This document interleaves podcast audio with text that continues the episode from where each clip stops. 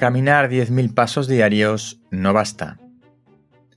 Esta semana estoy teniendo un déjà vu con la información científica y es que leo algunos papers o artículos científicos que descarto, pero después me los encuentro comentados y ya no sé si he hablado de ellos antes o no. El caso es que hoy traigo la noticia sobre lo bueno que es caminar, pero con algún comentario extra para que nadie se acomode demasiado. Caminar diariamente, ojo, diariamente unos 10.000 pasos, más o menos 8 kilómetros, es beneficioso para la salud de forma cuantificada, es decir, se ha demostrado científicamente que disminuye el riesgo de sufrir enfermedades cardiovasculares y reduce la mortalidad. Ahora bien, durante 30 minutos conviene hacerlo a buen ritmo, es decir, no solo pasear, sino caminar ejercitándose ligeramente. Para que nos hagamos una idea, un paseo normal a un ritmo moderado estaría en, torno a los 4 km por hora. Por tanto, para caminar 8 kilómetros tendríamos que estar caminando aproximadamente 2 horas. Ahora bien, si durante media hora aceleramos el paso, dijéramos por lo menos a 6 kilómetros por hora, es decir, llevar un paseo a buen ritmo, entonces la cosa cambia. Pero aún así tendríamos que estar caminando en torno a una hora y media todos los días.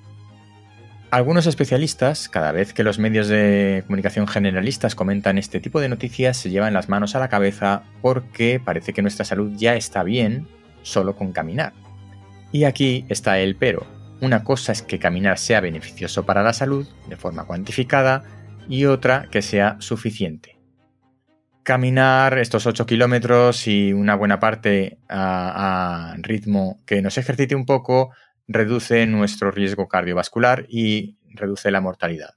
Pero caminar no nos hace estar en forma. Para eso hace falta tener los músculos tonificados, es decir, fuertes. Y esto solo se consigue haciendo ejercicios de fuerza. No me refiero a levantar pesas, me refiero a ser capaz de estar a la pata coja durante 10 segundos seguidos, algo que se ha demostrado que es indicativo del tiempo de vida que nos queda, por ejemplo. Esto puede sonar un poco friki, pero es verdad.